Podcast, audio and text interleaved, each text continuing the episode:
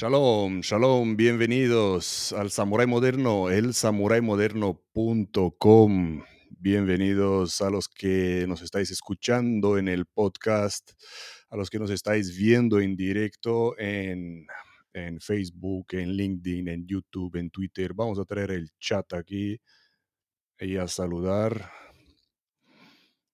Eh, confirmarme que la conexión está bien, que nos escuchamos, nos oímos, nos vemos.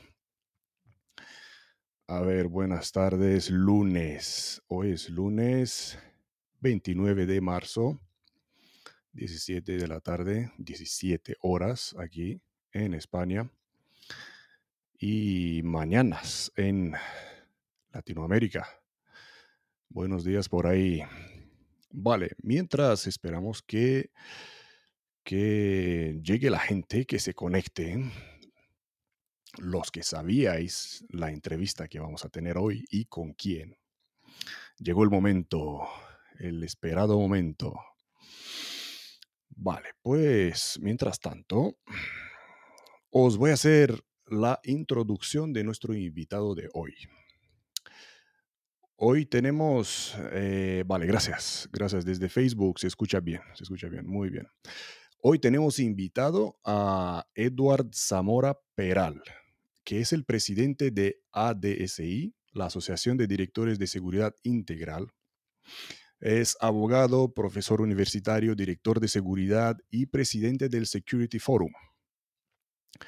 Pero Edward tiene 34 años de experiencia como directivo en la seguridad pública y privada, 20 de ellos como director de seguridad corporativa en empresa del IBEX y 15 años con alta responsabilidad en asociaciones y comités profesionales de seguridad. Impresionante currículum. Eh, vamos a traer aquí enfrente, ah, vamos a sacar el chat y vamos a traer aquí enfrente, al frente a Eduard.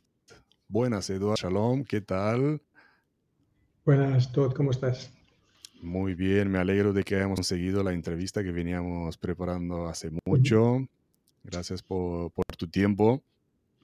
He hecho una, breve introducción, ¿no? Una breve introducción, pero habrían muchas más cosas de hablar y las vamos a hablar. Em, vamos a ver, ¿qué estás haciendo hoy en día, Eduardo? ¿A qué te dedicas? Sí, actualmente me dedico a la consultoría organizativa.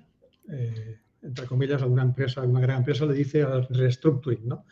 Que consiste en ayudar a grandes empresas, bueno, empresas de todo tipo, grandes, hasta ahora las mm. que voy haciendo son bastante, bastante grandes, eh, a ayudarlas a reordenar eh, cómo tienen organizada su seguridad. después, luego comentaremos, como bien decías antes, con, con mi trayectoria en, el mundo de la seguridad y habiendo llevado la seguridad en, una gran empresa del IBEX, como decías, banca, que luego comentaremos, pues eh, consideré que al dejar mi función en aquel momento quería dedicarme a asesorar a grandes empresas cómo reordenar su seguridad y en eso, en eso estoy. Eh, ¿Estamos hablando de tu propia empresa? Sí, tengo mi propia consultoría. ¿Cómo se llama?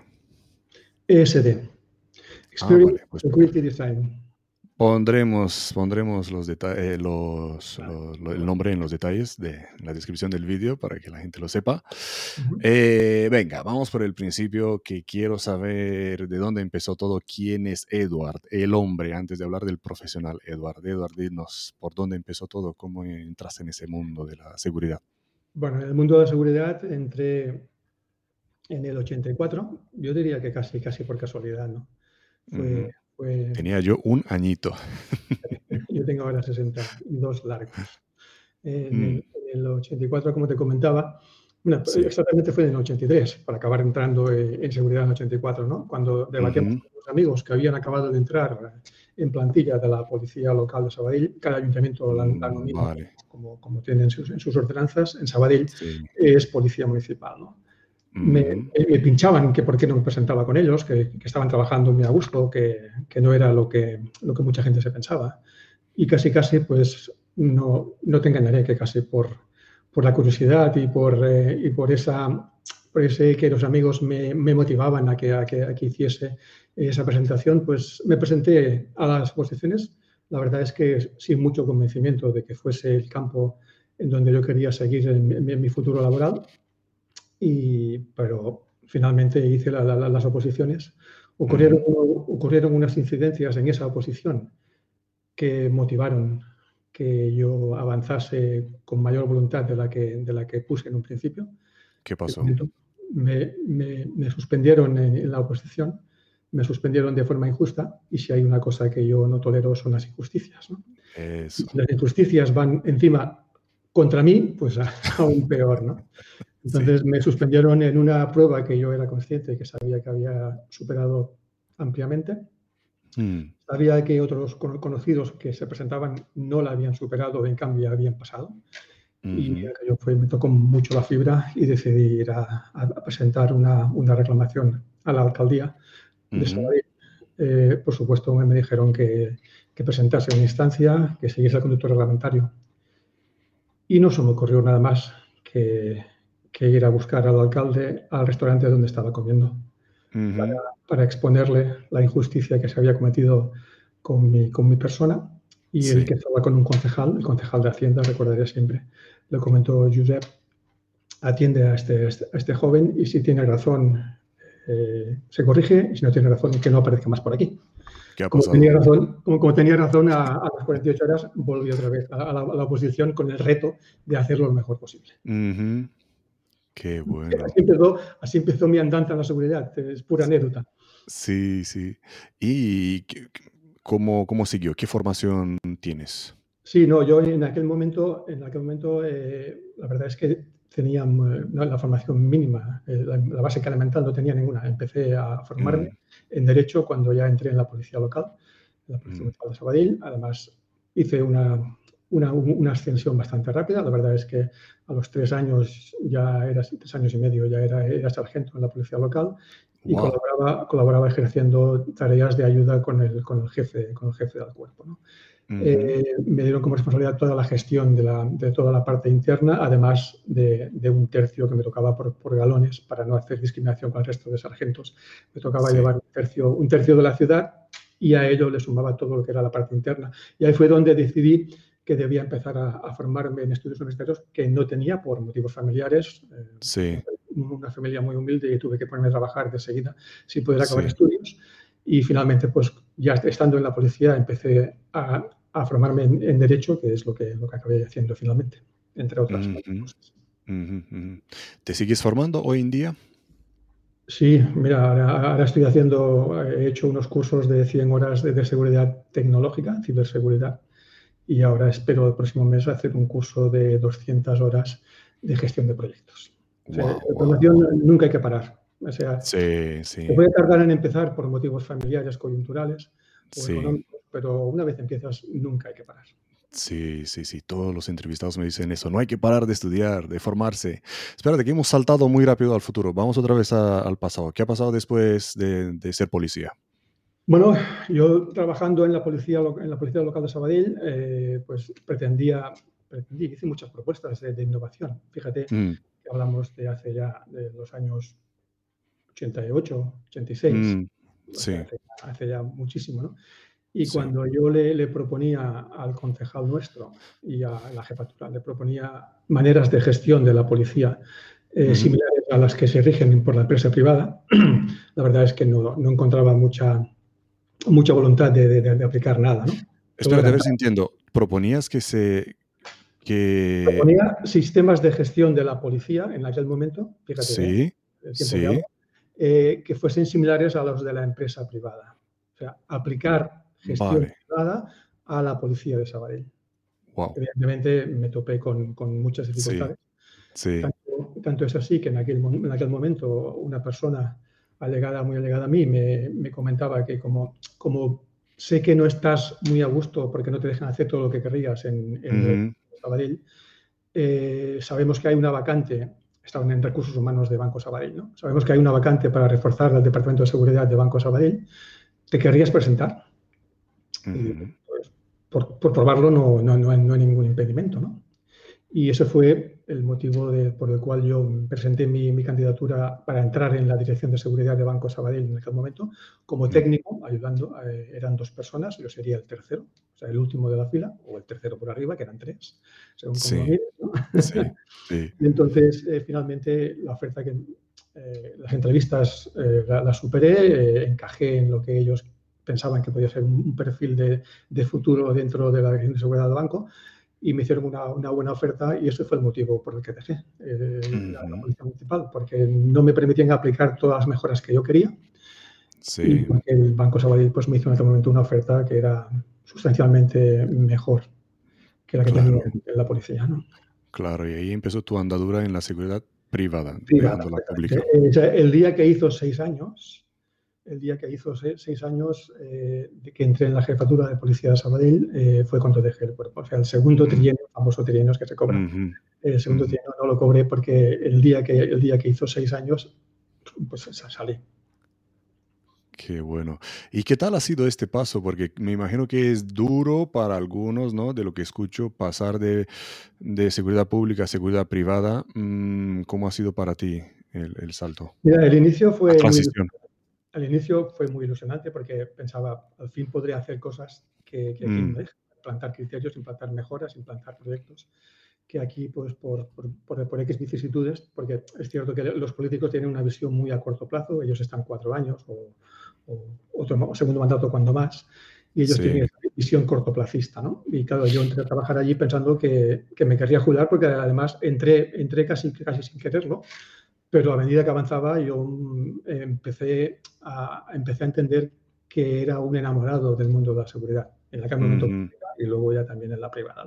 Eh, pues como, como, te, estaba comentando, eh, mi, mi, mi, entrada en Banco Sabadell, en el mundo de la seguridad privada, pues fue muy, muy ilusionante, pero la verdad es que a los pocos meses me, me encontraba un poco decepcionado, ¿no? Me encontraba que las tareas que me daban eh, pues que eran de, poca responsabilidad. Yo acostumbrado a tener cierta responsabilidad en la jefatura de policía, pues aquí me encontraba que no tenía eh, eh, la capacidad de decisión y de influencia que yo hubiese querido.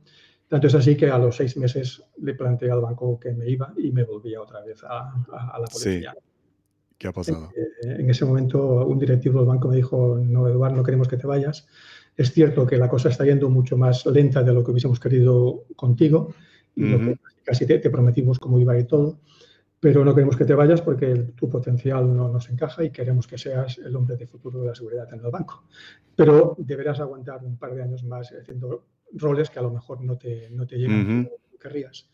Y me plantearon un reto, mira, para que esos dos o tres años que vamos a, tardar en dar el paso para que tú puedas ocupar quizás la, la función de director de seguridad, responsable de todo el grupo, eh, bueno, grupo, en aquel momento un banco relativamente pequeño, porque luego ha sido el boom de la crecida de Banco Sabadell, ¿no? Pero un banco casi, casi, casi de la comunidad autónoma, más, más pero no demasiado, ¿no?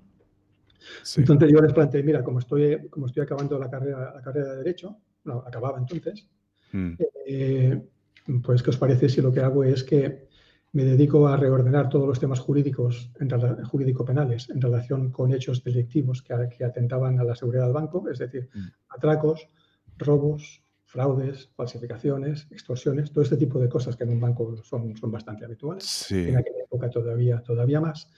Entonces, ¿qué digo? ¿Qué os parece que como es un tema que en el banco no se está llevando de forma, de forma muy profunda, todo lo que es ejercer la acusación particular contra esos eh, delincuentes y además ejercer una especie de soporte y ayuda a todos los empleados que están implicados en hechos delictivos, que los empleados de la banca se les forma y se les forma muy bien para ejercer de bancarios pero no para, para, enfrentarse ni a juicios penales, ni a declaraciones policiales, ni a interrogatorios de, de, de, las defensas de los delincuentes. ¿no? Entonces, el banco vio con buenos ojos eh, esa propuesta y dentro de la Dirección de Seguridad estuve ejerciendo como abogado penalista de la Dirección de Seguridad durante dos años y medio. Wow, wow. Y hablando de esos delitos, se me viene a la cabeza la película de Bonnie y Clyde. Eh, ¿Qué tal aquellos años? ¿Habían, habían atracos? ¿Habían, ¿Cómo era? Sí, claro, ahora, a la gente actual y a los jóvenes cuando les, les comentas que en aquella época los atracos, solamente en el banco donde yo trabajaba, ¿eh? eran mm. atracos pues casi varios a la semana, cuando, cuando, era, cuando era eso, a lo mejor uno al mes. Sí o incluso ni, hay meses que ni eso, pues claro, el boom, digamos que el boom de la seguridad privada, y eso es bueno que la gente más joven lo conozca, eh, nace a raíz de que Interior decide regular eh, obligatoriamente las medidas de seguridad y que los bancos dispongan de, una dirección y un director de seguridad a su cargo para intentar minimizar el impacto y, las estadísticas tan altas que había en cuanto, en cuanto a atracos contra, contra, contra bancos. ¿no? Y alguien pensará, bueno, atraco contra un banco, pues bueno, se lleva el dinero, el dinero estará asegurado o no, eh, que cada mm. banco determina si asegura sus importes o asegura con una franquicia y la mayoría de lo que te roban, pues eh, descargo tú, ¿no? Sí. Pero, pero lo que es cierto es que había un componente de mucha afectación a las personas. Eran los momentos de, mayor índice de drogadicción, en donde los delincuentes, los atracadores, eh, acostumbraban a entrar a atracar a los bancos porque tenían síndrome de abstinencia en aquel momento no bien lo que hacían y causaban terror a los empleados. Un empleado que un arma le puede dar miedo, una jeringa en aquella época, con la época del máximo apogeo del SIDA y otras, enfermedades, pues era, era, era, era el terror. Un atracador con una simple jeringa era el terror mucho más que con pistola. Sí, sí, sí, mira, me acuerdas de, del director de ISA Israel que me hablaba en una entrevista nuestra de aquella época, y mira que desde Israel me dice, de aquella época cuando se andaba amenazando con, con la jeringa, es verdad, ¿eh? Wow. Eh, y la, verdad es que, la verdad es que recorrí, recorrí todos los jugadores de, toda España, porque ocurría en mm, toda España. Sí. Y hice, hice una, un aprendizaje muy bueno en cuanto a lo que es la gestión penal de, los hechos delictivos, la acusación particular, y ayudar o asesorar jurídicamente a los empleados implicados para que, pierdan ese temor a, decir lo que deben decir, ¿no? lo que realmente les ocurrió, simplemente. ¿no? Sí, sí. Eso eran los delitos de, aquello, eh, de aquellos tiempos. Eh, hoy en día, hoy en día, eh, sí, claro, falsificación también. Hoy en día, ¿a qué temen los bancos más? ¿Los ciberataques será? Bueno, yo, yo diría que lo que está ahora mucho más en boga de todo el mundo, porque la, repercusión, la repercusión de los ciberataques, pues no diría yo que en la parte económica, ¿eh? porque yo creo que, todavía ahora llevo fuera del entorno bancario eh, tres años y no mm. conozco las, estadísticas de estos tres años, pero en el momento en que yo, en que yo marcho de, Sabadell, eh, te puedo asegurar que los perjuicios económicos reales de la entidad financiera o del conjunto de entidades financieras eh, no superaban los, los ciberdelitos, el perjuicio económico no superaba. Otra cosa es la reputacional, eh, la, caída de los servicios, cómo perjudica eso a, tu operativa diaria y, al cliente que pueda pensar que eres un banco que no merece que te tenga de cliente, ¿no? Eh, muchas cosas, pero el perjuicio económico en aquel momento, e incluso hoy, mm, si, si nos fijamos todos profundamente, no vemos perjuicios económicos de grandísimas cantidades, como sí que podía, que podía haber en aquella época, pues con atracos, porque en las oficinas bancarias en aquella época había mucho dinero. Sobre todo si además eran atracos o eran robos, también el robo estaba muy, muy de moda en aquella época. Eran robos a, centrales, en donde muchos bancos tenían cámara corazada, donde custodiaban muchísimo dinero para atender a sus oficinas. Y la cantidad de dinero que se, que se podía obtener era realmente alta. Por eso la, suma de, todos los, delitos, en, eh, los delitos que no son ciberdelitos, yo diría que todavía, que todavía pueden incluso superar al perjuicio económico. ¿eh? Hablo de económico, ¿eh? no, otro tipo de, la, ciberdelincuencia. Pero sí que es cierto que todos estamos, estamos ahora oyendo oyendo continuamente por activa y por pasiva sobre la ciberseguridad, sobre la ciberdelincuencia, sobre, sobre todo el mundo ciber que está, está muy en boga. Em, tú has saltado del mundo, claro, en, en, aquellos tiempos, hablamos de hace muchos años, pero mm, has pasado del mundo de, la seguridad pública a la seguridad privada. Eh, para los profesionales de hoy en día, que a lo mejor están pensando hacer el mismo salto, eh, ¿qué les recomiendas? ¿Qué consejos tendrías para ellos? ¿Cómo resaltar a lo mejor para conseguir? A ver, lo importante es que te muevas por, por, por, intereses no solo económicos, ¿eh? Ni, de bienestar. En la seguridad privada mm, se trabaja y se trabaja mucho. No digo en absoluto lo que no quiero decir porque yo, yo estuve seis años ejerciendo en policía y la verdad es que trabajé, trabajé muchísimo. mi dedicación y mi implicación era, era total, ¿no? Trabajaba y estaba abierta 24 por 7, ¿no? Sí. Por tanto, claro, personas que quieran trabajar al 100% los hay en la privada y en la pública. Pero el consejo es que, claro, ahora es un momento difícil con toda la crisis que estamos viviendo de este último año. O incluso, incluso yo diría que hasta un pelín antes, toda la crisis económica, muchas fusiones, eh, muchos cierres de empresas, departamentos de esas empresas de seguridad que se cierran, esas fusiones que, engloban pues, que varias, varias empresas se engloben en una y que se cierren departamentos de seguridad y se pierdan tareas de seguridad de esas empresas que se fusionan. No es el mejor momento. ¿eh?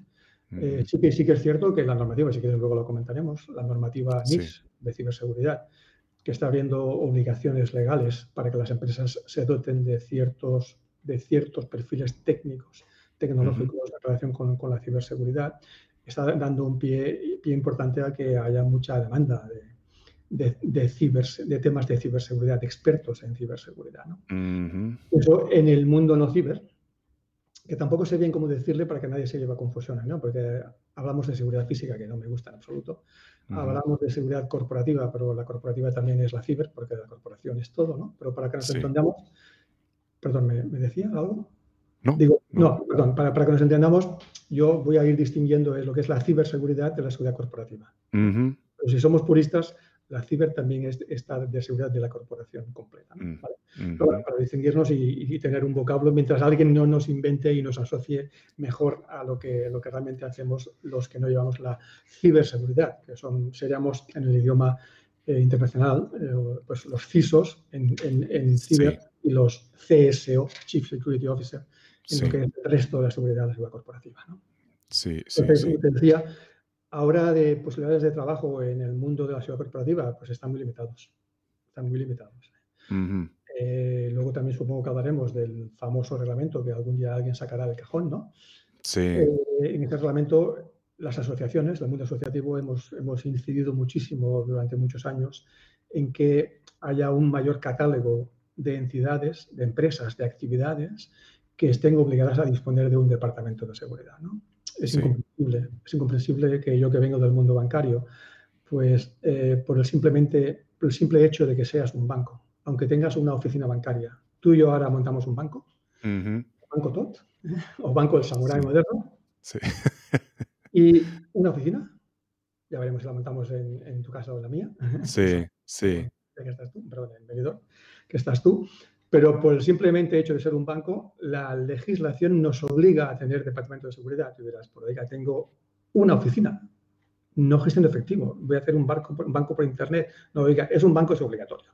Y que para otro tipo de actividades de muchísimo riesgo, hablo de mm. grandísimos hoteles, no, no, hablaré nunca de, una pensión o de un hotel con 10 habitaciones, pero macro hoteles, macro hospitales, cadenas eh, alimenticias, sí muchísima actividad que no tienen la obligación, los tienen porque ellos desean tenernos voluntariamente, pero no tienen eso. Entonces, lo que te decía, esperamos que el reglamento cuando se desempolve de una vez toda, y amplíe ese abanico de catálogo de, de departamentos o de entidades obligadas a tener departamento, que eso entroncará, y hablo y te acabo del cierre de la pregunta que me hiciste, eso entroncaría con que luego sí vamos a conseguir que se creen más eh, puestos de seguridad privada. Mm, claro, claro. Y, hoy en día, ¿cómo está la situación? ¿El departamento de seguridad eh, incluye tanto la seguridad física como la seguridad de la, seguridad de la información o eso es otro departamento aparte? Mira, cada, cada empresa es un mundo, ¿eh? Como siempre, cada persona es un mundo, pues cada empresa es un mundo. Siempre, siempre comento, para los que me oyen explicar estas cosas en otros foros, siempre comento que la, la, historia de cómo se configura un departamento o dirección de seguridad en una empresa viene muy marcada por la historia de esa, de esa empresa, los incidentes que tuvo esa empresa y la, y la particularidad, la formación, las capacidades de las personas que se hacen cargo de la seguridad en ellas. ¿eh? Evidentemente, si, si, cuando yo aterrizo en el Sabadell pues yo hubiese, en vez de ser abogado penalista, pues hubiese sido un ingeniero, eh, ingeniero experto en temas de, ciber, de cibernet, ciberseguridad, pues mm. a lo mejor hablaríamos que a medio plazo se hubiese organizado cuando fue incipiente el surgimiento de la seguridad, eh, de la ciberseguridad, pues eh, la empresa hubiese pensado en tener todo junto bajo el paraguas de una persona que domina las dos seguridades. Claro, Pero eso, pero eso no fue así en mi caso. Entonces el banco organizó un departamento de seguridad, incluso ubicado en otra dependencia de otra dirección general, y lo que nos, pedían es que nos coordinésemos lo mejor posible. ¿no? Pues esta historia que valía para la empresa donde yo trabajé esos, esos 28 años, eh, pues sirve también para muchas.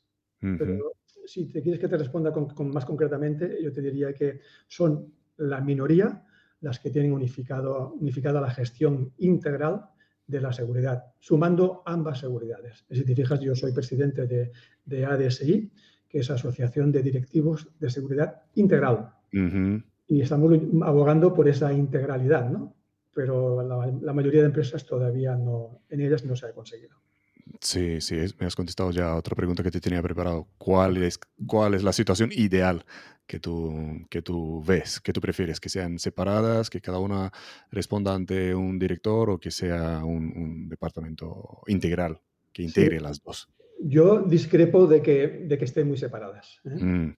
Eh, discrepo muchísimo de mm. que la, tecnológica o la ciberseguridad esté ubicada dentro del paraguas de la Dirección General de Tecnología. Sí porque hay que intentar que no seas arte y parte. Entonces, la dirección de seguridad, de ciberseguridad, que esté imbricada, dependiendo y trabajando en el día a día de la dirección tecnológica, pues no sé si es lo más adecuado. Es como si la, auditoría debería estar en, un ubicada en una dirección general que le permitiese ser más independiente y no autónoma. Evidentemente, la auditoría, seguridad, todos trabajamos en pro del beneficio de la empresa que nos paga el sueldo y para que el, negocio al que se dedique, que sea, pues que funcione lo mejor posible y que sus clientes estén lo más seguros, relajados y tranquilos posible para que hagan el mayor negocio posible. ¿no? Sí, pero, pero igual como, o sea, el objetivo cuál sería, pues sí, unificadas. Eh, de momento no se consigue, pero mientras no estén unificadas, que, depend, que dependiesen a ser posible, dentro de una misma línea jerárquica, dentro bajo un mismo director general. el, el, sumum, para mi, para, mi, eh, para, mi parecer, el sumum sería pues que las dos dependiesen de un, de, un único directivo, que no tiene por qué ser el director general, que de ese director general medios, operaciones, dile, como quieras, que cada, cada casa es un mundo. Eh, pues, eh, que trabajen unificadas, que trabajen conjuntamente y trabajen bajo ese mando único. Mando único que podría ser, ¿por qué no?, el director de ciberseguridad o el director de seguridad corporativa o un tercero. No pasaría nada, ¿no? Pero siempre y cuando que el máximo responsable de, ciber, el, C, CISO, y el máximo responsable de la, corporativa, el CSO, sepan, sepan, cuál es su parcela de responsabilidad bien claramente y que tengan a alguien por encima que les ayude a, coordinarse lo mejor posible. Sí, sí, sí, la, forma ideal, ¿no?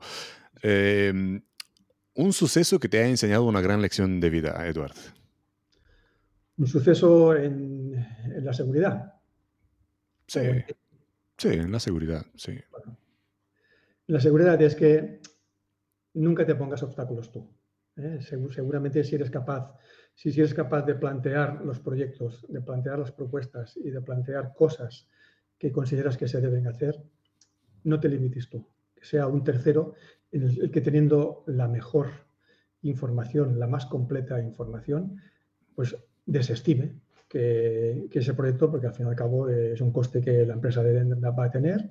Evidentemente, cualquier proyecto son costes, costes humanos, en costes organizacionales o costes en otro tipo de gastos, ¿no? incluso en gastos de, instalaciones técnicas de, seguridad. Pero que cuando tú estés al cargo de un departamento de seguridad, no te coartes tú mismo. Que sea tu responsable máximo el que diga, muy bien, Eduard, muchas gracias, eh, es un planteamiento brillante, pero ahora no toca. Bueno, pues como, como aquí en Cataluña hemos tenido siempre la costumbre que siempre lo decimos, nuestro presidente Jordi Pujol, ahora no toca eso. Pues bueno, pues no toca. ¿eh? Pero que sepáis, que sepáis que yo creo, yo creo que hay, hay, un riesgo, que hay una mejora posible y yo debo ponerla en la mesa. Sí. ¿Y algún error que te haya, del que hayas aprendido? Sí. Eh, a ver, son, son muchos, ¿eh? con tantos, con 30, 34 años de trabajo en la seguridad pública y privada son muchísimos. Pero yo te diría uno de los últimos. ¿eh? Mm. Los últimos es, eh, el director de seguridad se debe a la empresa, debe trabajar por y por la empresa sin olvidar tampoco a, la plantilla, a, los miembros de su departamento, que debe potenciarlos al máximo, y debe saber conjugar, conjugar ¿eh? hacer el perfecto equilibrio, que no es fácil, pero hay que saber hacerlo, entre la necesidad y la satisfacción de la alta dirección, los que están por encima tuyo, la necesidad y satisfacción de tus colaterales y la de tus eh, colaboradores. Y por, supuesto, ahí sí, que, ahí sí que diré que nunca me equivoqué, creo. Por supuesto, siempre con el foco puesto en lo que es la red del negocio de, de la actividad de tu empresa, sean oficinas bancarias, sean, sean tiendas de ropa, de alimentación o, una, una, industria o una, o una, una, empresa logística que se dedica a repartir con camiones. ¿no? El, foco, el foco debe estar en cómo conjugas, conjugas perdón, ese equilibrio con todo eso. Cuando te falla alguna de esas patas, a veces, si sumas otras cosas colaterales, pues a veces no te va todo lo bien que tú querrías. Sí, sí, sí. Saludos a todo el mundo, a Claudio desde Almería, saludos a, Miguel Gawenda, eh, saludos a Javier Garza, saludos desde Perú, desde Bolivia. Eh, muchas gracias, señores, por, escucharnos. Em, vamos a seguir con otra pregunta. Eh, es que me he quedado ahí con, tu trabajo en el banco hace años. ¿Alguna anécdota? Que te, ¿Alguna anécdota? Cuéntanos una anécdota, por favor. ¿El banco? Bueno, muchas no, te puedo explicar, ¿eh? porque, porque cuando yo claro. de la entidad, por supuesto, tengo un acuerdo, un acuerdo con ellos que por, por personalidad no puedo explicarte muchas cosas. ¿no? Mm. Pero yo te diría que, mira, una de las cosas que estoy más satisfecho es que cuando desde la Dirección de Seguridad hubo un, en su momento, no diré nombres, un, un, estafador muy notorio en España mm. que perjudicó muchísimo con cifras millonarias a varios bancos y nosotros, nosotros eh, en la seguridad de, nuestra entidad nos encaparramos, nos obcecamos en, conseguir, en conseguir localizarlo. Lo localizamos en la, en la selva amazónica, lo trajimos a España, liquidó nuestra deuda y no debería decirlo, pero lo dejamos volver a irse otra vez ahí, porque nuestro objetivo era resarcirnos nosotros habiendo hecho una inversión muy fuerte de dinero, como te puedes imaginar, tú que conoces esos mundos de Dios, cómo funcionan. Claro. Donde llegamos y poderlo traer aquí, ni te quiero explicar lo que, que no se podría explicar y no voy a explicarlo. Eso fue como un caso muy curioso que dices, ostras, pues aquella, aquella historia dices, qué satisfecho y cuánto esfuerzo, también cuánto dinero y tiempo nos costó el poder, poder hacer eso. Luego ya son anécdotas de, mucho tipo, pero ya de, de calado menor, ¿no? Sí, sí, sí, wow, qué interesante. ¿Te habrán puesto algún nombre? ¿Llevabas algún, apodo o que te hayas enterado que te llamaban por algún nombre? ¿No te has enterado? No me he enterado. Sí. ¿Es bueno o es malo o es que no existía el apodo? ¿Alguno de tus mayores desafíos, Eduard? Bueno, mis mayores desafíos es, fue entrar en seguridad pública sin yo ser una persona que nunca me habéis pensado que, que, iba a hacer ese trabajo. Y el desafío fue, pues como siempre he hecho todo en la vida, ¿no? Desde que trabajo, desde que tengo 14 años, que cuando yo tenía 14 años en aquella época era, eh, ya podías trabajar con esa edad legalmente, ahora ya con 16, ¿no? Claro. Eh, siempre que el desafío es siempre lo que sea. Puedes hacer el trabajo menos cualificado, pero que te, que te impliques, que te impliques al máximo, y eso te, ayuda a mejorar, te ayuda a hacer bien lo que haces y a que los, demás vean en ti las cualidades que a lo mejor no se aprecian en el trabajo que haces, pero sí en cómo lo haces. Sí, sí. Luego, retos particulares, pues te, te podría enumerar muchos otros, ¿no? Pues cuando me planteé, me planteé que, querría, que quería mm, estudiar, ¿no? Porque ya, como te digo, eh, llego a mayor llego a mayor sin, sin ningún tipo de estudios, ¿no? Mm, por, no tener, por no tener, con 18 años no tenía ni el mínimo obligatorio, porque tuve que, dejar, estuve un año frente del colegio por una, por una enfermedad muy grave que me ocupó un, año y medio de mi vida. Y cuando yo llego a la edad laboral no tengo acabado ni el grado escolar. Cuando tengo 19 años, una persona de mi entorno me dice, ¿te das cuenta, Eduardo, que no tienes ni siquiera el mínimo hoy que es el graduado escolar? Tienes ya casi 19 años, ¿por qué no estudias? Sí. Y entonces digo, ¿cuánta razón tienes? ¿no? eh, me puse a estudiar y hay gente que me decía que estaba loco, que si las cosas ya me empezaban a ir bien, que no me hacía falta, pero yo siempre pensé que, sí, Mm, que sí que hacía falta. ¿eh? ujú, ujú. Y, tengo, y, tengo, y tengo fotos que a veces las miro, pues eh, estudiando, estudiando con mis apuntes y con mi bebé, con el bebé en brazos, con el, con el biberón, ¿no? Sí, Y, y el consejo que yo les doy a, la- a la- a los jóvenes es que, que no les ocurra, como nos ocurrió a algunos, que tuvimos que sí, trabajar y estudiar y tener niños mientras estudiábamos y que se dediquen a estudiar. Si su familia les puede, sí, les puede mantener eh, mientras estudian, que por favor se dediquen en cuerpo y alma y eso que es su única obligación y sí. le devolverán las- la, la satisfacción a sus padres que verán como su inversión eh, lleva Ujú. a buen, a buen recaudo. Sí, después de tantos años ahora, hoy en día, eh, ¿qué te enorgullece de tu vida profesional? ¿Qué qué? ¿Qué te enorgullece de tu- vida profesional? La verdad es que estoy, estoy satisfecho de, de todo, ¿no? Pero lo, que- lo que más me, me- me enorgullece es que pueda volver a entrar por la puerta de las empresas donde trabajo desde los 14 años y tengo 62, las varias empresas que he estado trabajando, que pueda entrar por la puerta, llegar, saludar, sentarme con mis antiguos compañeros, cada vez menos porque la edad no perdona, ¿no? Sí, Y con mis antiguos compañeros, con mis antiguos jefes, de partir con ellos y, que, y ver que todavía, y que todavía se, se recuerdan de lo, de, lo, de lo que pude ayudarles y lo que pude aportarles. Eso es, una, enorme satisfacción que yo siempre a todo el mundo le, recomiendo. Sal de una empresa porque quieras mejorar, intenta no salir nunca malas, porque nunca, tampoco sabes nunca el mundo eh, lo que te va a deparar, si vas a tener que volver a necesitar de ellos o alguna vez alguno de estos con los que acabes malamente puede hablar mal, mal de ti y perjudicarte incluso en algún, en algún futuro trabajo. ¿no? Nunca sabes. ujú. Siempre es bueno, tanto, tanto en la relación laboral como en la relación personal, eh, no dejar nunca sangre por el camino. Ujú, ujú. ¿Has trabajado con mujeres? ¿Cómo es? ¿Cómo lo has visto trabajar con las mujeres? Sí, he trabajado con mujeres, ahora trabajo con mujeres Mm, y además en nuestra junta directiva yo creo que somos de las asociaciones nacionales que tienen mayor número de mujeres. ¿no? ujú. Trabajar con mujeres, pues bueno, eh, claro, es que, es que lo diga un hombre, pues se puede, se puede interpretar de muchas formas, ¿no? Como un cumplido, como un compromiso, como un quedar bien, ¿no? Ujú, Las, las mujeres tienen una, una capacidad de trabajo, pues yo diría que igual que la de los hombres, no, no voy a decir más, ¿no? mm, pero sí que tienen una facilidad que es que son mucho más objetivas y visualizan mucho más eh, el futuro y el porqué de las cosas con una calma que quizá en los Ah, vale. no, la, no, no, no, la tenemos. ¿no? Yo, yo creo que conjugar, pero que no sea porque te obliga legalmente a tener 50-50, ¿no? pero Sí, conjugar esa potenciación del, del trabajo de la mujer en seguridad, que cada vez vamos viendo que hay más, ¿no?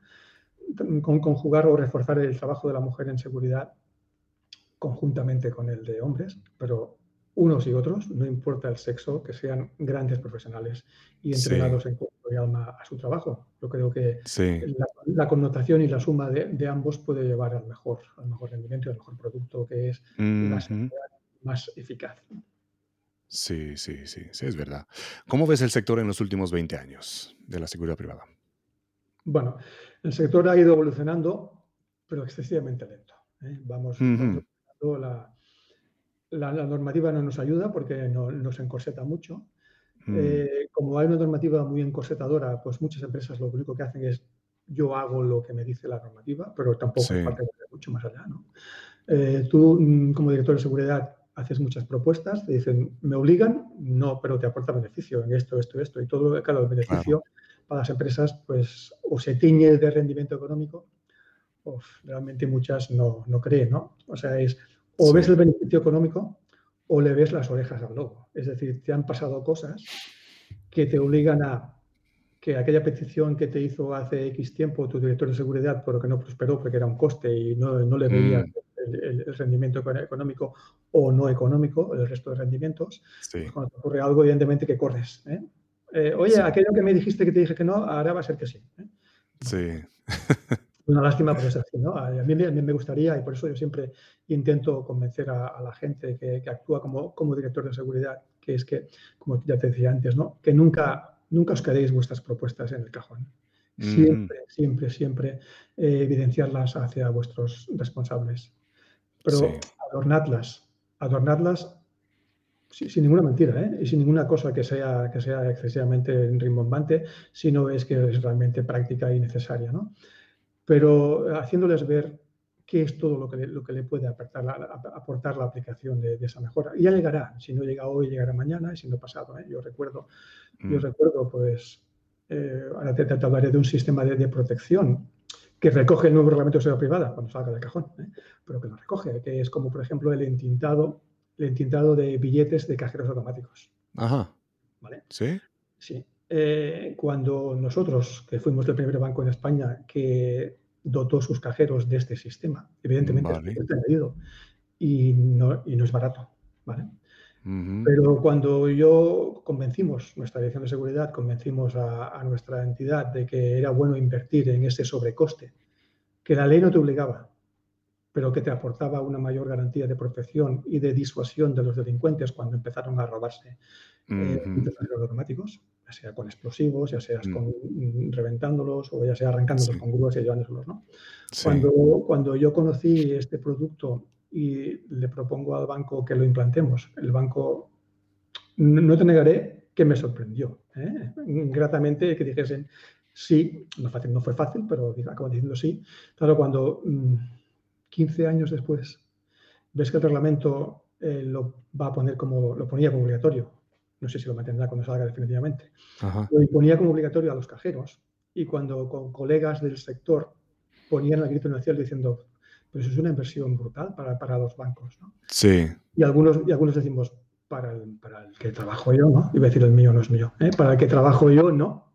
Porque hemos hecho una campaña de varios años ya que llevamos, muchos años, aplicándola y ampliando el parque de, de entintado. Por tanto, para mí, ningún coste. Por eso, por eso te, te, decía que aquello que, aunque el sector no esté todavía obligatorio, aunque el sector no lo tenga implantado, procura aportarle a tu empresa novedades, procura estar al corriente de lo que, de lo que ocurre en el mundo, de los productos que hay en el mundo, y si es posible, mm. haz propuestas de, aplicación a tu entidad y a tu país. Innovación, innovación, ¿no? Em, ¿Algunas previsiones de futuro? El mío particular, del mundo asociativo, del mundo... del sector, hablamos del pasado. Sí, hablamos del pasado de la seguridad privada. Eh, hemos, visto cómo, cómo, viene y hacia dónde va. ¿Qué piensas? Sí, ahora, ahora todo el mundo eh, está focalizado en la ciber. Pero yo creo que los que no trabajamos en ciber hemos de ser capaces de poner sobre la mesa qué tan importante, como te decía antes, incluso hablando de perjuicios económicos, ¿eh? no reputacionales y de, falta de, operativa de servicio, ¿no? de negación de servicio. Mm.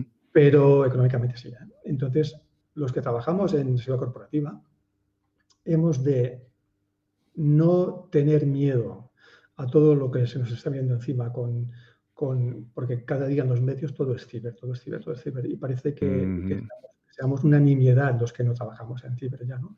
Y las empresas las empresas precisan, como te decía antes, del trabajo en ciber y del trabajo en corporativo. ¿eh? Eh, la mejor conjunción precisa de ambos. ¿no? Entonces, entonces, yo creo que el futuro, el futuro las, las, empresas que, las empresas prestatarias de servicios de seguridad se están focalizando muchísimo en ofrecer dentro de su portfolio eh, pues, servicios en relación con la ciber y están descuidando bastante el refuerzo de lo que es la corporativa. ¿no? Y ahí yo creo que ellos van a, van a, acabar perdiendo, porque las empresas de seguridad que no nos aportan un valor añadido, sino que se focalizan más en el CISO que en el CSO, pues al final dicen, bueno, ya me buscaré otra o ya me crearé yo mis propias rutinas de trabajo, mis propias mejoras. ¿no? Pero el sector, ¿cómo lo veo? El sector lo veo que, que creo que será capaz, porque las empresas no son tontas, que será, que será capaz de, de ver que este boom ahora de la ciberseguridad se debe mantener pero que no debe ir nunca en decremento de la corporativa, sino que deben subirla y deben trabajarlas en paralelo y exactamente al mismo nivel. Ni mejor ni peor una por encima de la otra nunca. sí. Sí, sí, sí. Y está claro mm, lo que estás diciendo tú, lo que veo yo ahora, porque mucha gente me dice, todo, estoy buscando trabajo de Chief Security Officer y, y las ofertas de trabajo, las plataformas están inundadas con ofertas de trabajo buscando Chief Information Security Officer, el CISO. eh, ¿qué pasa? Me, arrepiento de haber hecho el, jefe de seguridad y no haber hecho el jefe de información, el jefe de seguridad de la información, ahora con este boom. Eh, a ver, explícame un poquito tú en cuanto al, a la remuneración entre los dos.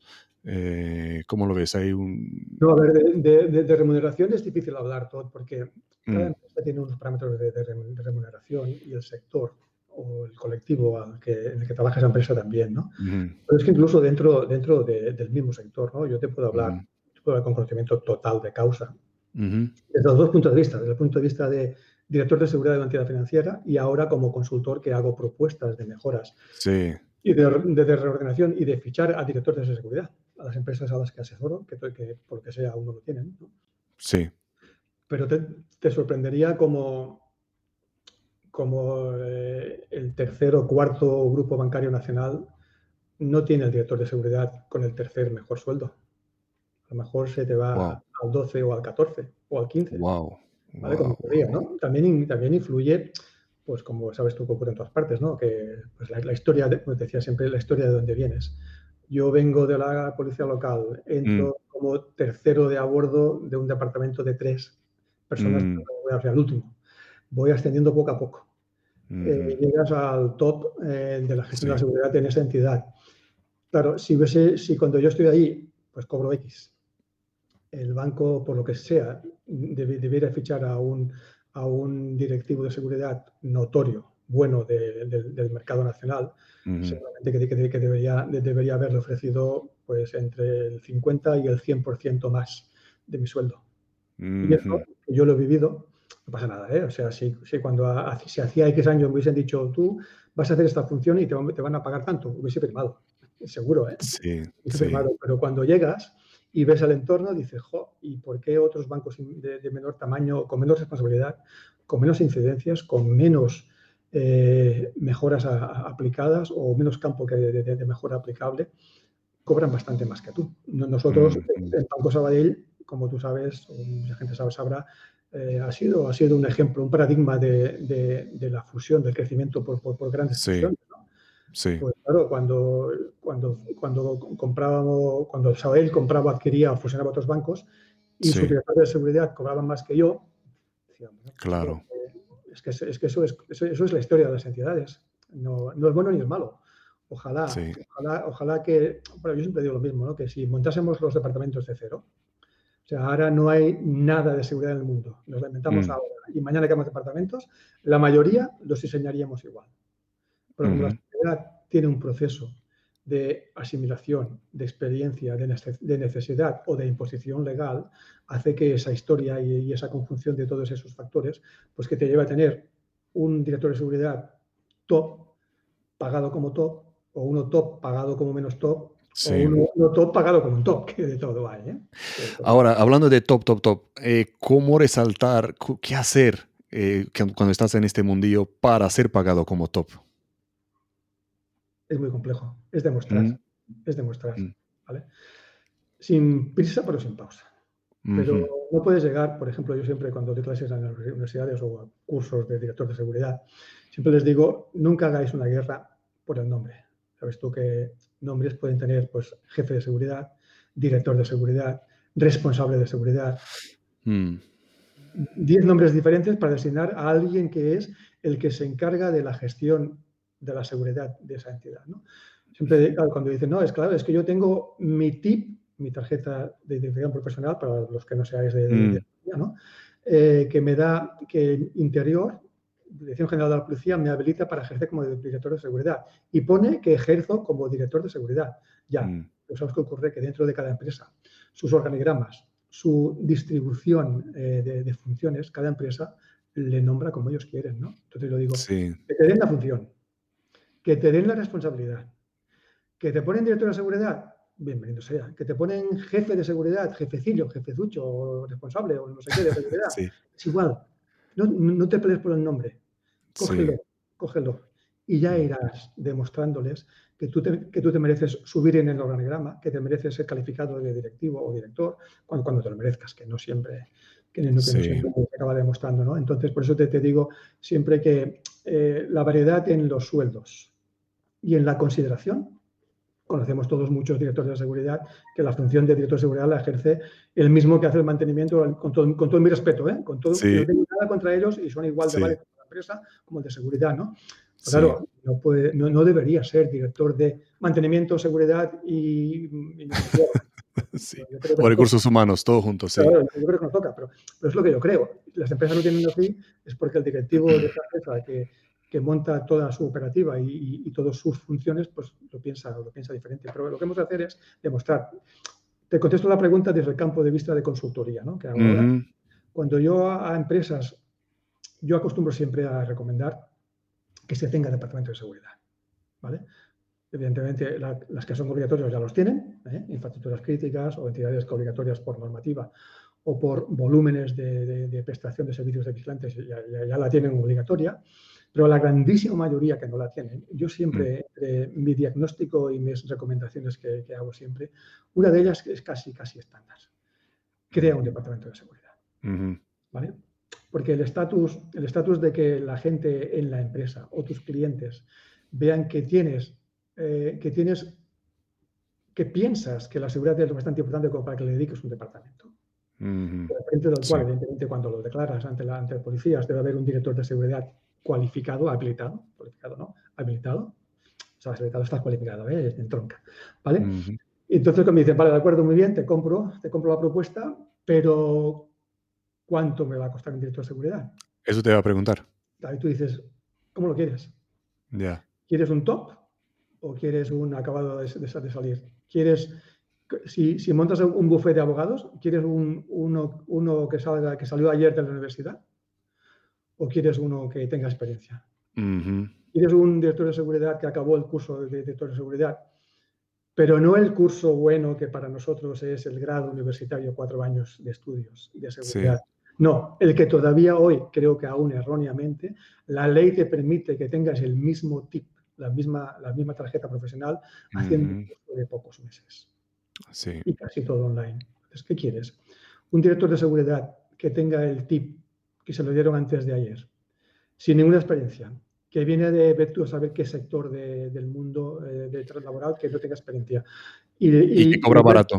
Y le puedes pagar 20.000 euros, ¿eh? Ya. Y encuentras, encuentras así. Encuentras así. Mm. Porque eres una persona que hay que pagarle 50 u 80 o 100. Mm. Estás loco, ¿cómo voy a pagarle eso a nadie? Pues, luego tú, tú, escoges si quieres un seguridad top o quieres, ¿Qué quieres jugarte? O quieres un novato que vas a, que va, vas a formarle y a lo mejor, a lo mejor te, da, buen rendimiento. ¿eh? Porque a lo mejor resulta que no tienes muchas incidencias. Como si, si, un día, si un día eh, la ciudadanía dejamos un, día sin policías. A lo mejor no ocurre nada. Mm. A lo mejor no ocurre nada. Pero muchos días ya no es aconsejable. ¿no? Sí, sí, sí. O a lo mejor puede generar pérdidas o ocasionar pérdidas. Sí, con, con, la ley de Murphy, que ese día te pasarán no sé cuántas cosas, ¿no? Entonces, sí por, por fichar a un director de seguridad de 20.000 en vez de 50, pues resulta que va pasar no sé qué y el hombre con la mejor voluntad, pero no, hemos sido capaces de. Pues, mm. es que nadie da duros a cuatro pesetas que decían antes. Entonces, ¿crees que está fallando algo en el sistema de formación, de capacitación aquí en España? Bueno, yo no creo, no, no creo que esté fallando. Creo que, que es un, un, error haber mantenido todavía la segunda vía de acceder a la habilitación por estos cursos de poca, de poca durada. Mm que algunos son, son, son buenos. ¿eh? no, diré, conozco, no, no diré nombre, por supuesto, doy clases en, algunos de ellos y conozco algunos que son buenos. Conozco otros que no son tan buenos. Que se, simplemente se, limitan a darte clases online y te doy, haces un pequeño examen final que todo el mundo aprueba y tendrás el tip seguro. ¿no? Mm, Para mí el error, pues que en, su momento cuando la, normativa lo reguló, que yo recuerdo que el anterior responsable ya fallecido de seguridad privada, el comisario Gándara, mm me dijo, Eduard, estarás contento que llevas años luchando porque pongamos un grado en seguridad para ser director de seguridad y ya está, ¿no? Le dije, Esteban, con mi máximo respeto, porque es, es, una persona que ha ayudado muchísimo, ayudó mucho al sector de la, privada, ¿no? Le decía, Esteban, eh, estoy contentísimo, pero no satisfecho, porque te has olvidado de eliminar o dejar un periodo de, de, carencia de un año o dos años y este otro curso se elimina a medida que la gente se vaya apuntando a los... Ay, ¿Vale? Entonces, haber dado un periodo de carencia de dos, tres, hasta cuatro, si tú me apuras. Y Mm, el curso va a desaparecer. No, es que han pasado 10 años y seguimos con los otros cursos. ¿Cuánta gente sale de, de, de toda seguridad con cuatro años de grado o con seis meses de, del otro curso? Pues, A lo mejor la nueva ley que está por salir va a regular eso también. ¿tú Ojalá. el reglamento? Sí. Cuando lo. De de momento lleva unos cuantos años en el cajón y, y cuando algo está en un cajón tantos años, que se vuelve el riesgo de cuando si vas a sacarlo tal cual, ya no sirva. O que haya que Mm, sacarlo, ¿no? Porque han pasado, pasado demasiado tiempo. La, la- la seguridad evoluciona muy rápidamente.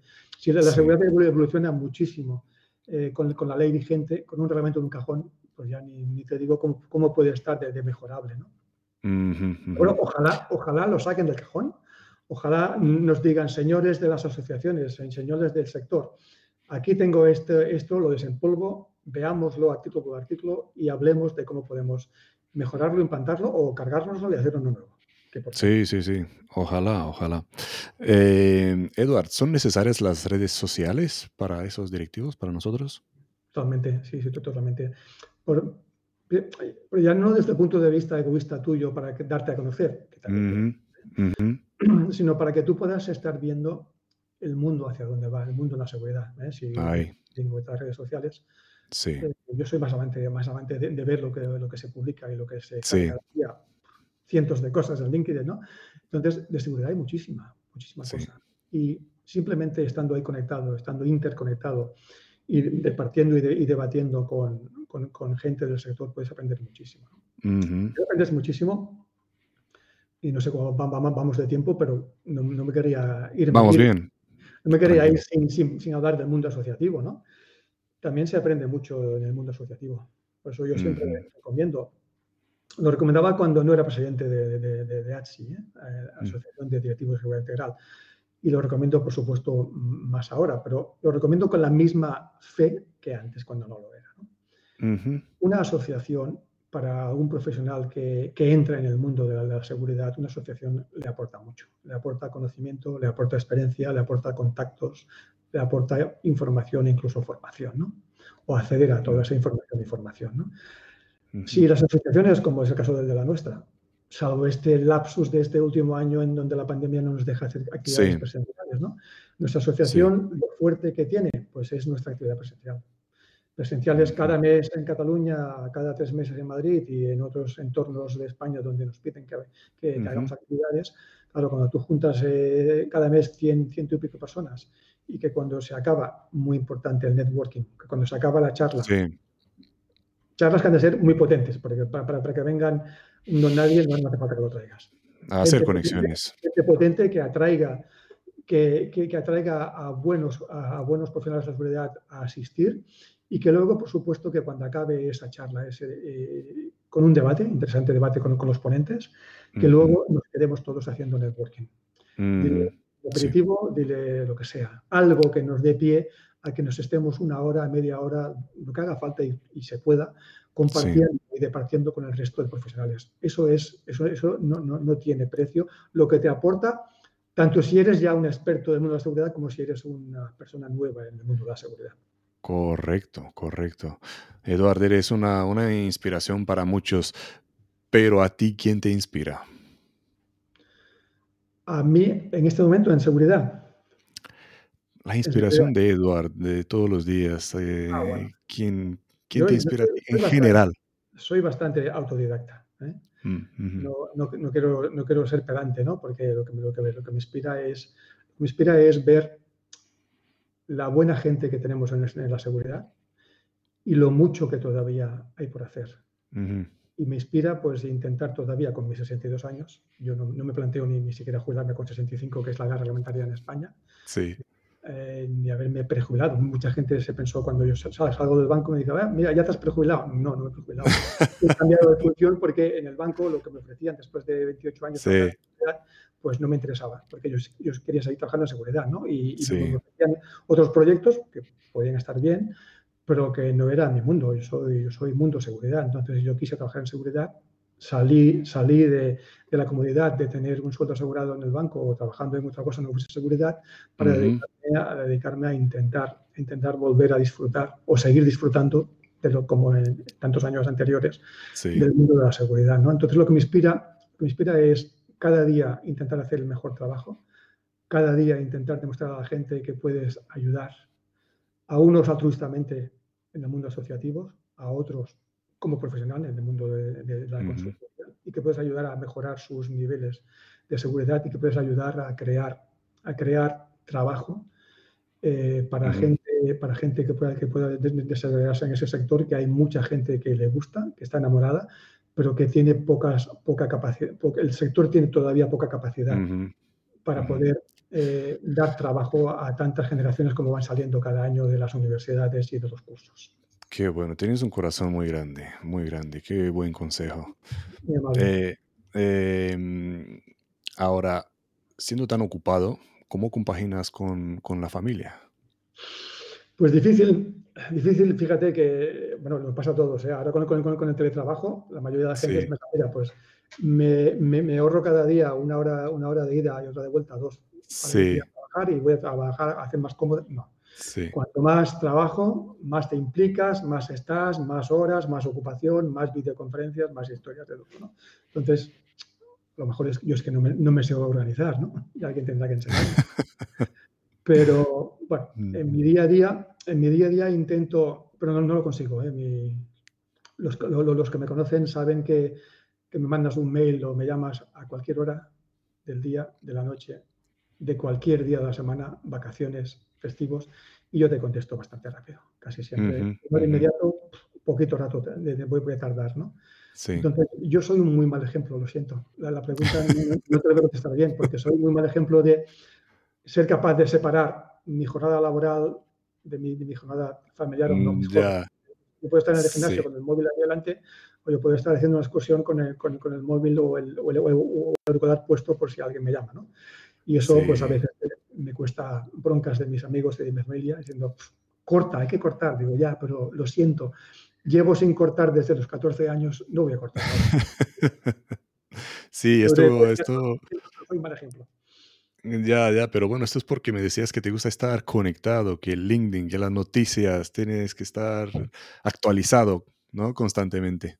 Sí, porque yo, soy de los que entiende que si alguien te consulta, alguien te hace una, una propuesta o alguien te, te, quiere contactar, hay que darle inmediatez. Insisto, ¿eh? Mm. yo no, no, no, quiero pensar que yo tengo la razón en los demás. ¿no? otros, el móvil de trabajo se les, se, se, les, deja en el despacho el viernes y lo vuelven a recuperar el lunes.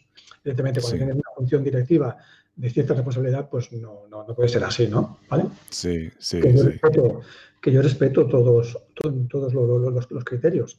Pero yo, te digo, yo te digo cuál es, cuál es mi, mi quehacer diario. Mi quehacer diario es que soy un enfermo del trabajo en seguridad. Sí, lo llaman workaholic, ¿no? En inglés. No El adicto ¿eh? al trabajo. No, no bebo ni fumo, pero trabajar sí, sí. Eh, ¿Lees libros también? ¿Tienes tiempo para leer? ¿Nos recomiendas algo? Leo, ¿O algunas publicaciones a seguir? Leo, leo muy poco que no sea del mundo profesional.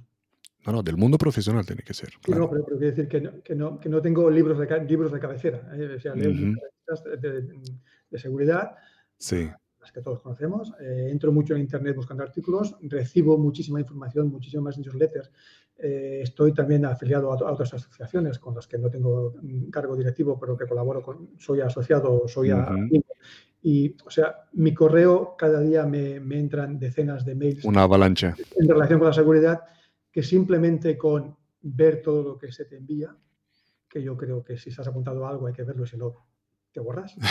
sí. de, de, ese mailing y hay sí. que verlo. Y con eso tengo, tengo ya copado, copado, sí. copado mis horas entre el trabajo, la lectura o el aprendizaje de temas de seguridad, es que no tengo tiempo para, para, para, nada, para nada más.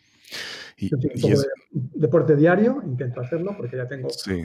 edad y hay que cuidarse. O sea, mi hora o hora y media de gimnasio diario siempre dirigido, nunca con máquinas, que las máquinas me aburren mortalmente. Necesito a alguien que me, que me, dirija, alguien que me diga, venga, 20 flexiones, venga otra, 19, 20, ahora sí. abdominales, ahora 100 abdominales, venga, te los cuento. Alguien que sí. me motive y, y, y, y sí, que es activo. Esfuerzo, ¿no?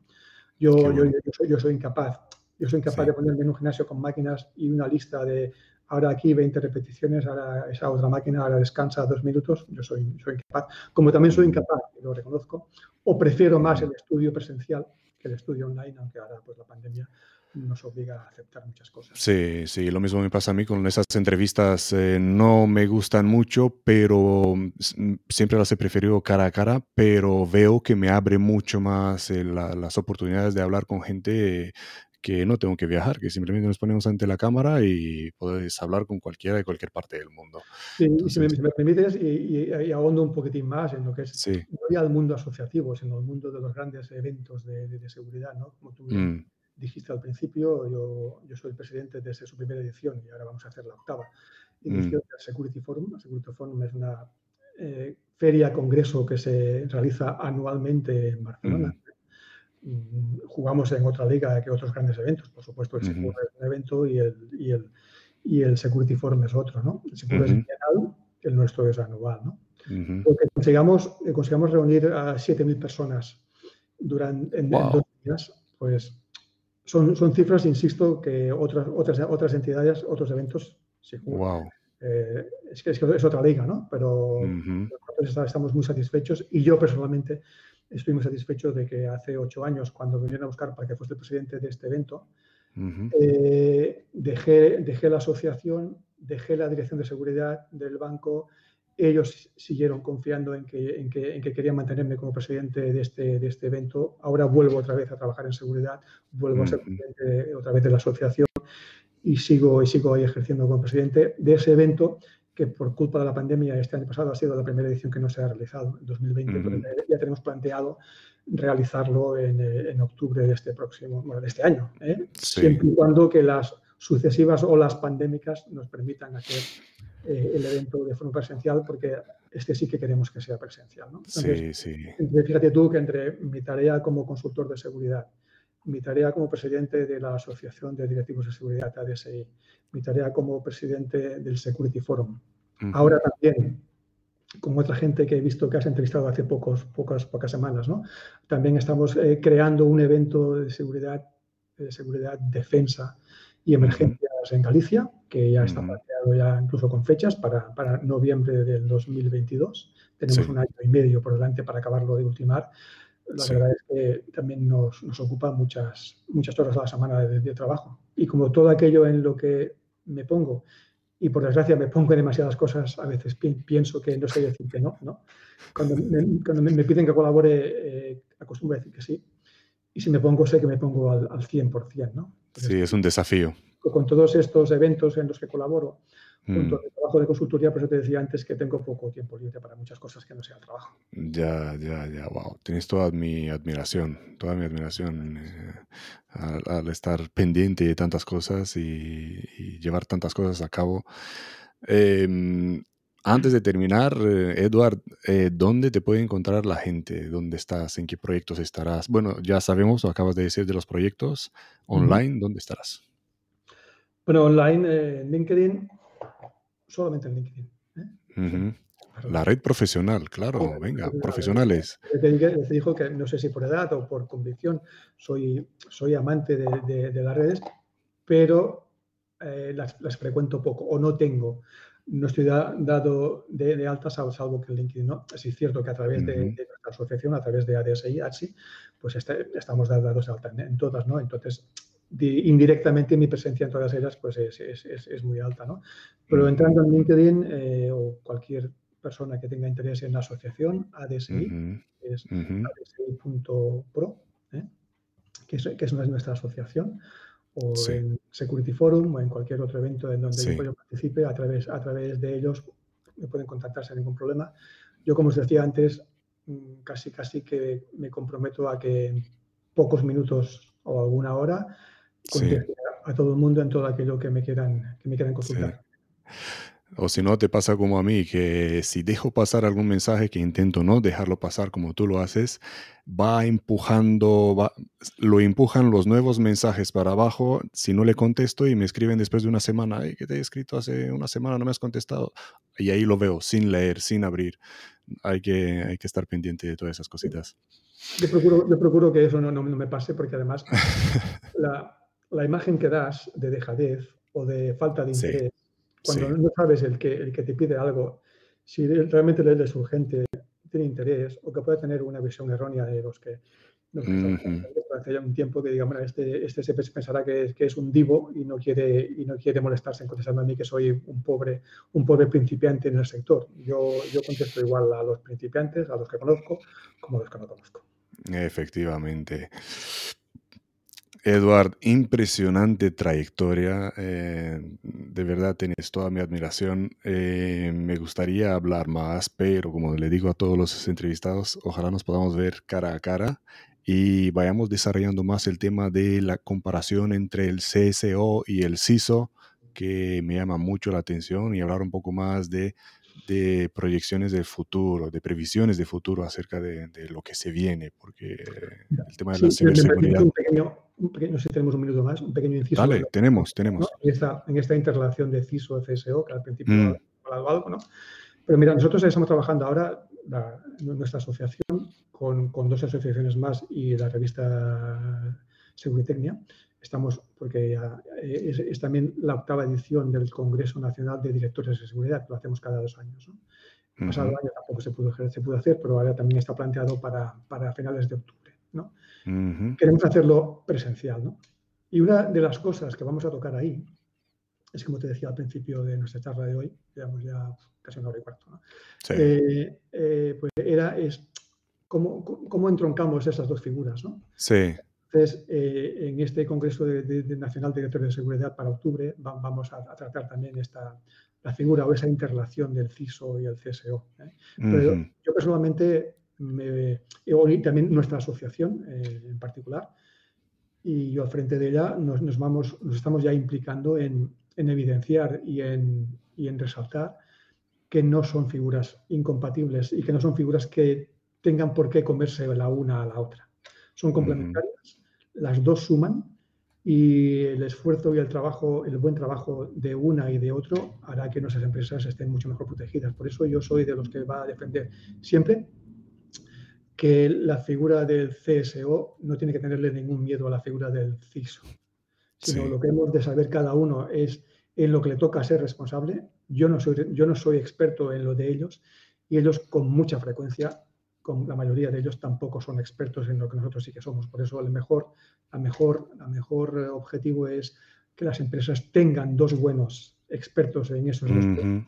Y que alguien, como te decía al principio, también sea capaz de sacar lo mejor de ellos y la mejor coordinación de ellos. Por tanto, yo te emplazo que tú el día que quieras, si haces un debate con más gente o yo mismo, y que hablemos, y que hablemos de ese de, de cómo vemos los que trabajamos en la corporativa junto con un CISO, cómo vemos cómo debemos compenetrarnos, pero sin usurparnos funciones y sin que haya por qué fagocitar el uno al otro. Muy buen tema, muy buen debate, porque es un tema de futuro, de futuro inmediato, y me gustaría, me gustaría, muy interesante. Sí, sí, sí, sí. Eh, Eduard, muchísimas gracias otra vez. Eh, para los que estáis interesados en más cosas así, conectar con Eduard, está el enlace a su LinkedIn en la descripción del, de, de, esta entrevista, conectar con él porque hay muchas cosas más por aprender y voy a aprovechar a ver si abrimos más, más temas en un futuro próximo. Eh, sin más, gracias a todos los que nos, ha, nos habéis escrito y, y, escuchado y visto desde todas las redes de LinkedIn, de YouTube, de Facebook, de Twitter. Eh, gracias, Eduard, por la genial entrevista, como dice aquí Claudio. Gracias por tus explicaciones, eh, coherente y profesional. Eh, espero tenerte aquí en una próxima entrevista. Muy amable, gracias a ti y a ver si te tomas unas vacaciones y desconectas un rato. Eduardo, muchísimas gracias. Un abrazo y hasta la próxima. Hasta luego.